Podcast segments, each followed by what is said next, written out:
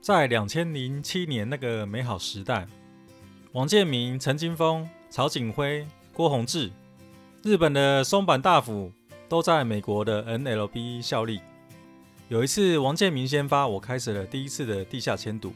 签赌版我们就叫做它帮啊，哦，帮有很多代理商啦，想象成是 Seven 啦、全家、莱尔富这样子哈。每个帮的界面不太一样，系统也不一样。帮大概是长这样子啦哈，比如说让二杨基王建民零点九二 VS 红袜松坂大辅零点九三，精确的数字有点忘记了啦，毕竟也是十三年过去了嘛。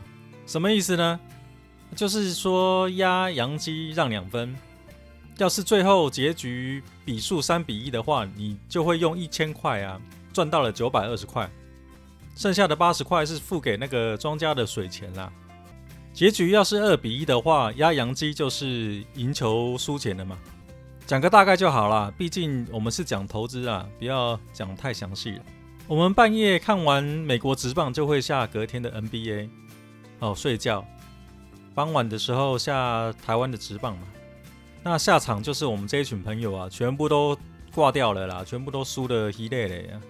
有的输三，像我是输三十万左右，有的输四十，有的输一百嘛，有的输两百，输到腾扣篮什么一一大堆啦。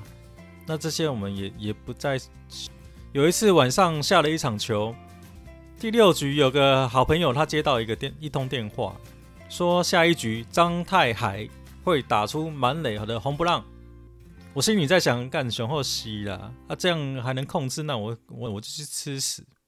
第七局来了，对方的投手本来状况很好，他突然累了软了吼，然后一直投丢坏球，保送了一次，保送两次，来个牺牲打满垒喽。张太海他出场了，对方换了新投手，他想要跟那个张太海搏斗一下嘛。然后热身完，投出主播哦，这是一球正中直球，锵！这一球就像变心的女朋友回不来了，满分全垒打啊！那一天我差点去吃屎啊，还好我没有说出口，我心里在讲而已啊。哦，还有这一招哦，真厉害啊！又隔了几周哦，有一次我们到那个新庄有一间那个叫蓝宝石酒店啊，我们去喝酒，那几个小姐她。转台过来就聊天嘛，说张太海在其中一间包厢里面，然后我们就问他说：“哦，哎、啊、是是来干嘛来来商的哦？不、啊、是啦，啊抓头要来这边呐？问他怎么那一局打出红不让啊？那张太就回答说：没啦，大哥，那一颗坏球我真的只是随便一挥就全部全垒打了啦，就就出去了，他也不知道。那所有那一个包厢的人都就他病鬼了嘛。”大哥也也不知道该讲什么，他就说那那下一次就买下一棒好了，干。故事完了，就讲就讲的差不多。那知道为什么大家签赌都输钱了吧？庄家买好了球员、裁判、投手，想要打几分就打几分。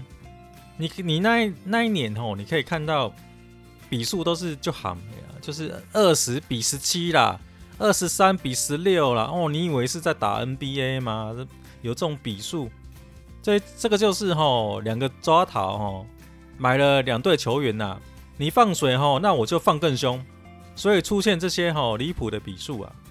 如果只单纯看比数的话，你来你老婆吼可能会问你吼，啊你在看篮球是第一节吗？快结束了吗？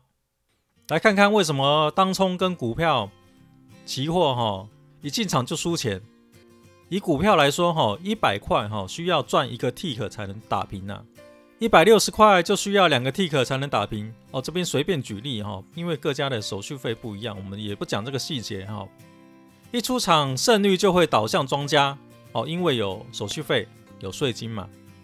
有没有发现你一进场就亏损了？常常为了等拉回赚回成本而惨赔。有没有发现你一进场就开始赚钱，赚了五 T 之后拉回吞噬你的成本？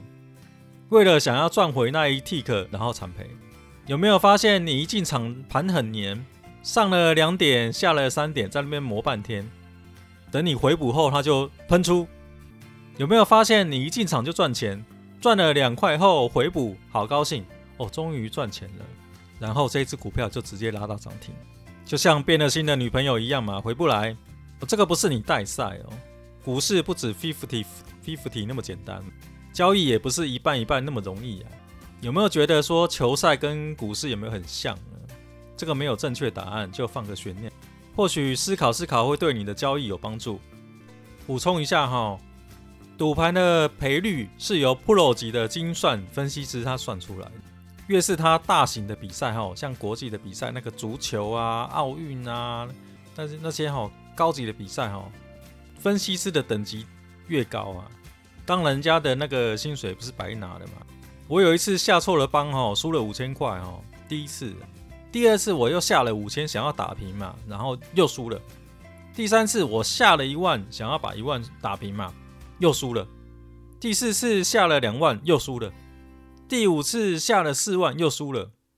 在这一场我总共输了八万块，我认了嘛，我不敢再按下滑鼠键了嘛，因为如果我下一场再输，我就要赔十六万啊。那我真的是带赛，我承认。有一次我们道奇潮很猛，投了六局没有失分。第七局开始保送两个人，然后爆投了一人，最后被满贯炮一局丢了四分。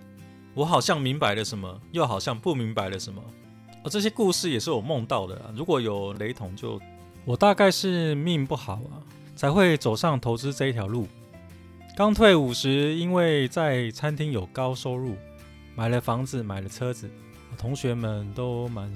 隔了两年，老妈早走。老爸灰驴嘛，爱跋筊。某天开了我的车出去，然后就遇到了债主，那间房就当做还给债主了。所以我二十多岁，我就背了大概三百万的负债，直到还完的时候也三十多岁了。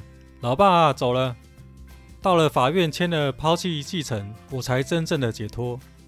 老妈很爱帮我们小孩子算命，到处算啊，像那个嘉义的陈梅阿生。